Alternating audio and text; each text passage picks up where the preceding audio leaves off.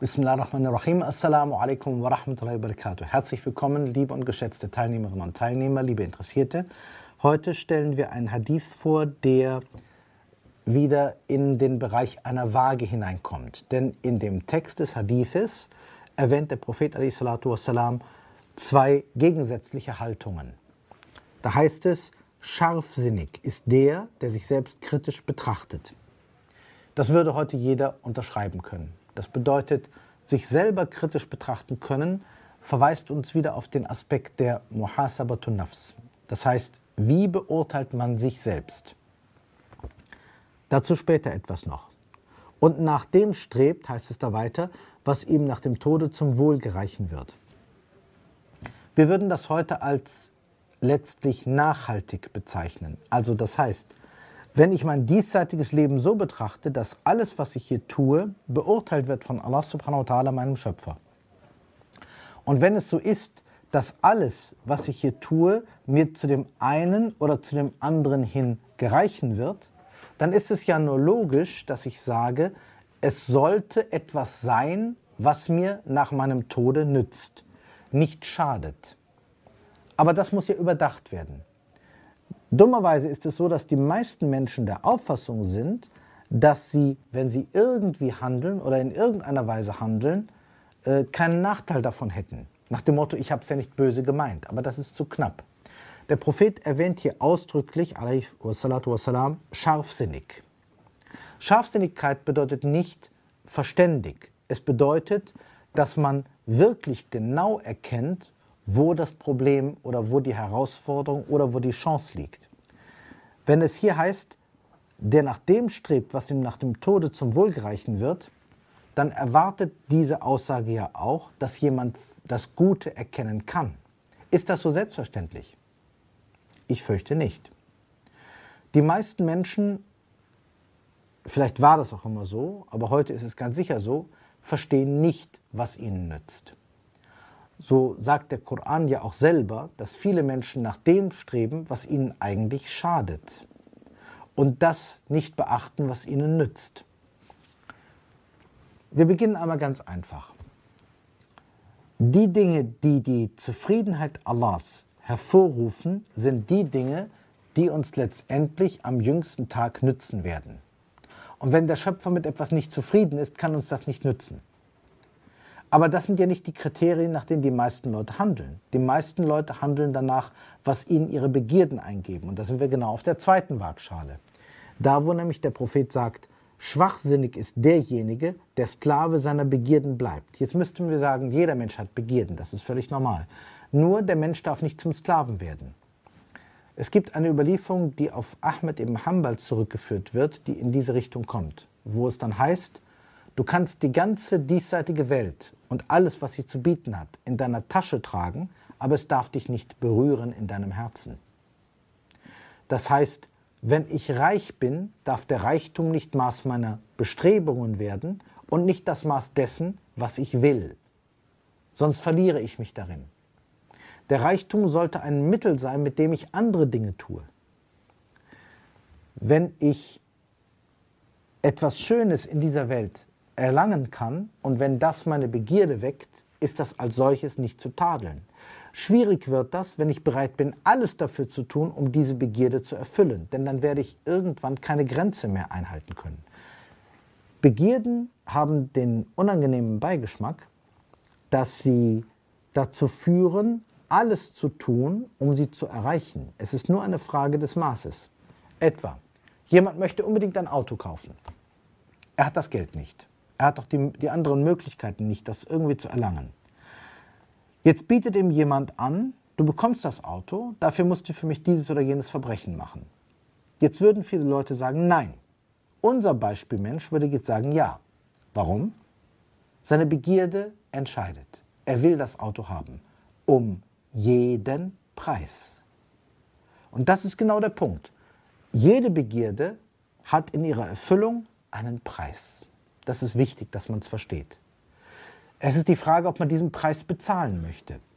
Ein vernünftiger Mensch mit bestimmten Grundcharaktereigenschaften, bestimmten religiösen oder moralischen Tabus wird bestimmte Dinge nicht tun.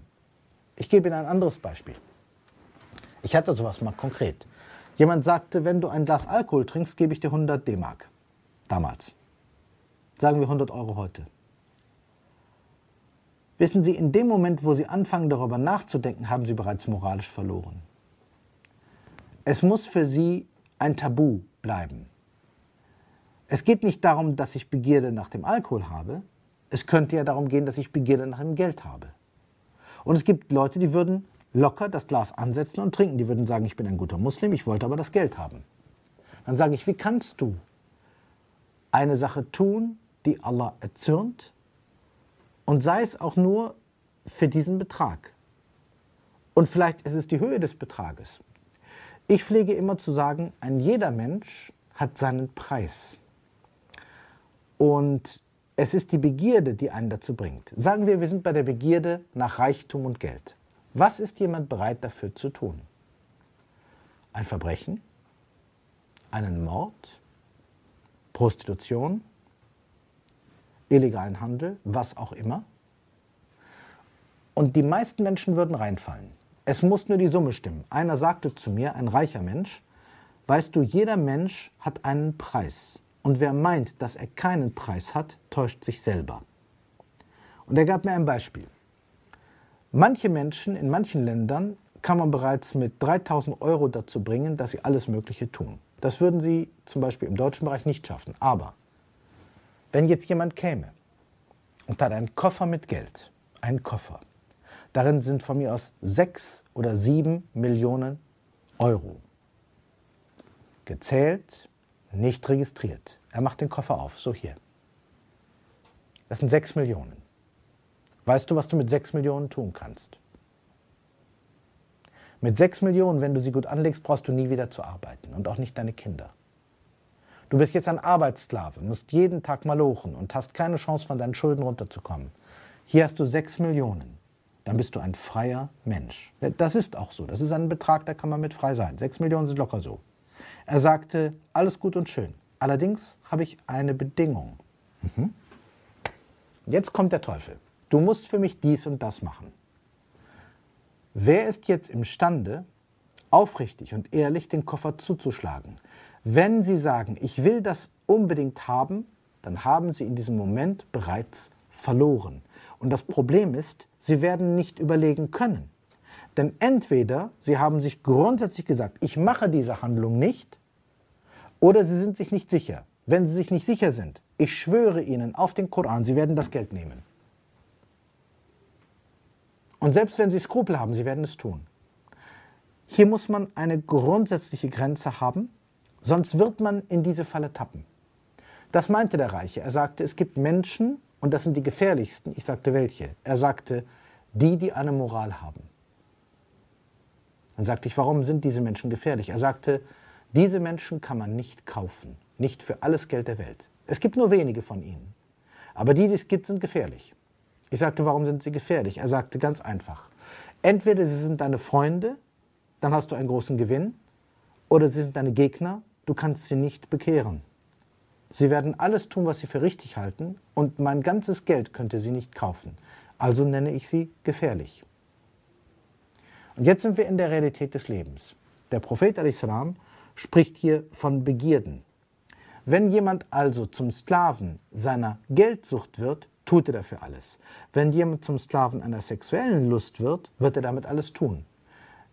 Der Shaitan führt uns alle in Versuchung, aber er weiß ganz genau, wo der Haken bei jedem von uns liegt. Das Einzige, was uns retten kann, ist eine Grenze. Das habe ich immer wieder gesagt. Habe ich eine Grenze, dann werde ich über diese Grenze nicht gehen. Aber und das ist wichtig, diese Grenze muss ich mir gesetzt haben, noch bevor die Herausforderung, die Heimsuchung kommt. Im Moment der Heimsuchung kann ich keine Grenze finden. Das ist ein Trugschluss, ein gefährlicher. Wer so etwas tut, wird immer zum Sklave seiner Begierden werden. Jemand sagt zum Beispiel, du bekommst das jetzt, wenn du das und das tust. Wenn ich grundsätzlich nicht abgeneigt bin, braucht er nur ein bisschen das, das Gebot zu erhöhen und ich werde darauf eingehen, weil ich nicht grundsätzlich dagegen bin. Im Beispiel des Alkohols. Ich sagte damals nein. Er sagte, und wenn ich dir 1000 Euro, 1000 D-Mark gebe, er hatte das Geld. Ich sage trotzdem nicht. Bei einer bestimmten Gelegenheit, das war noch eine andere Geschichte, es war Karneval in Köln. Ähm, und damals trug ich so eine weiße Kappe. Ich war als Muslim deutlich erkennbar zu der Zeit, das war 1991 oder so etwas. Und da kam einer von der Karnevalsgesellschaft und sagte, ich gebe dir äh, 50, äh, 50 D-Mark, wenn du mir deine Kappe gibst. Ich sagte, das mache ich nicht. Wissen Sie, hätte ich die Kappe in der Tasche gehabt, ich hätte sie ihm vielleicht verkauft. Vielleicht. Nur die Vorstellung, dass er sich anschließend mit der Kappe vielleicht über irgendwas lustig macht, die war mir nicht erträglich. Noch dazu, wenn ich in der Öffentlichkeit meine Kappe vom Kopf nehme und ihm gebe, das ist ja eine Herabwürdigung. Er sagte, ich gebe dir 100 D-Mark. Aber ich hab, bin nicht mehr darauf eingegangen. Ich habe das nicht verkauft. Und sehen Sie, das ist jetzt eine Frage der Ehre und der Selbstachtung. Ich kann nicht einen Teil meiner Kleidung verkaufen, noch dazu, die einen religiösen äh, Kontext hat, äh, wenn es um solche Sachen geht. Das ist eine Grundsatzfrage. Und wenn ich die Begierde nach dem Geld gehabt hätte, hätte ich das vielleicht gemacht, auch um den Preis einer Erniedrigung. Dann wäre ich der Sklave meiner Begierden gewesen. Noch einmal zum Hadith zurück. So heißt es dann also, Scharfsinnig ist der, der sich selbstkritisch betrachtet und jetzt füge ich hinzu und sich dementsprechend die Maßstäbe im Leben setzt und die Grenzen und nach dem strebt, was ihm nach Methode zum Wohl gereichen wird. Also sich klar macht, was nützt mir eigentlich im Leben und was schadet mir. Und schwachsinnig ist derjenige, der Sklave seiner Begierden bleibt. Gemeint, jeder fängt einmal so an, dass er nicht bewusst sich von Begierden abwenden kann und will, aber er muss sich Grenzen setzen und von Allah nur die Erfüllung seiner Wünsche erbittet. Das heißt, er bittet nur um das, wovon er selber Sklave ist. Anstelle dass er sagt, oh Allah, gib mir das Beste, sagt er, ich will genau dies und das. So heißt es an anderer Stelle auch. Und mancher erbittet etwas, was ihm schadet. Und wenn der Schöpfer ihm Gutes will, verwehrt er das. Manche Menschen werden daraufhin böse und sagen, warum wird mein Dua nicht erhört? Und verstehen gar nicht, dass der Schöpfer ihnen in Wirklichkeit etwas Gutes wünscht, dadurch, dass sie sie quasi in diesem Moment nicht erhört. Wenn man sich den Hintergrund dieses Hadithes genau anschaut, dann merkt man, der Prophet salam redet hier eigentlich von der Konstituierung des Menschen selbst. Der Mensch braucht bestimmte Begierden, sonst hat er nicht die Kraft, vorwärts zu streben aber es muss mit Grenzen sein. Ich vergleiche es immer mit einem Motor. Wenn man zum Beispiel sagt, ein Auto, was keinen Motor hat, kann nicht vorwärts kommen. Aber ein Auto, was anspringt und keine Bremse hat, wird irgendwann einen Unfall bauen. Und genauso ist der Mensch auch. Hat ein Mensch keine Bestrebungen, dann wird er in der Welt nicht zurande kommen. Das muss er aber. Aber wenn er keine Grenzen kennt, dann ist er wie ein Auto ohne Bremse. Er muss in Konfrontation mit etwas geraten. Entweder mit anderen, die er durch seine Begierde schädigt, etwa wenn jemand stiehlt, weil er unbedingt etwas haben will und die Grenzen des Fremdbesitzes nicht akzeptiert, oder indem er Ehre und Würde beiseite lässt oder sich selber vergisst, wie der Koran sagt, weil er unbedingt etwas haben will. Meistens ist es das Haben wollen. Das Haben wollen kann körperlich sein und es kann auch anders sein. Manche zum Beispiel haben die Begierde der Macht. Sie wollen Macht ausüben über andere. Sie müssen nicht besitzen, sie wollen Macht ausüben. Auch das kann eine Begierde und eine Obsession werden. In diesem Sinne, abschließend gesagt, der Mensch braucht Erkenntnis über das, was ihm nützt, und Erkenntnis über die Begierden, wozu sie ihn führen könnten. Und dann muss er sich Maßstäbe setzen. Und erst wenn er die Maßstäbe in dem richtigen Maße gesetzt hat, kann er nach guten, für ihn erklärlichen und nachvollziehbaren Zielen im Leben streben, die ihm zum Besten führen, wie der Koran sagt, im Diesseits und im Jenseits. Und mit diesem Sinne möchte ich mich auch verabschieden. Assalamu alaikum wa rahmatullahi wa barakatuh.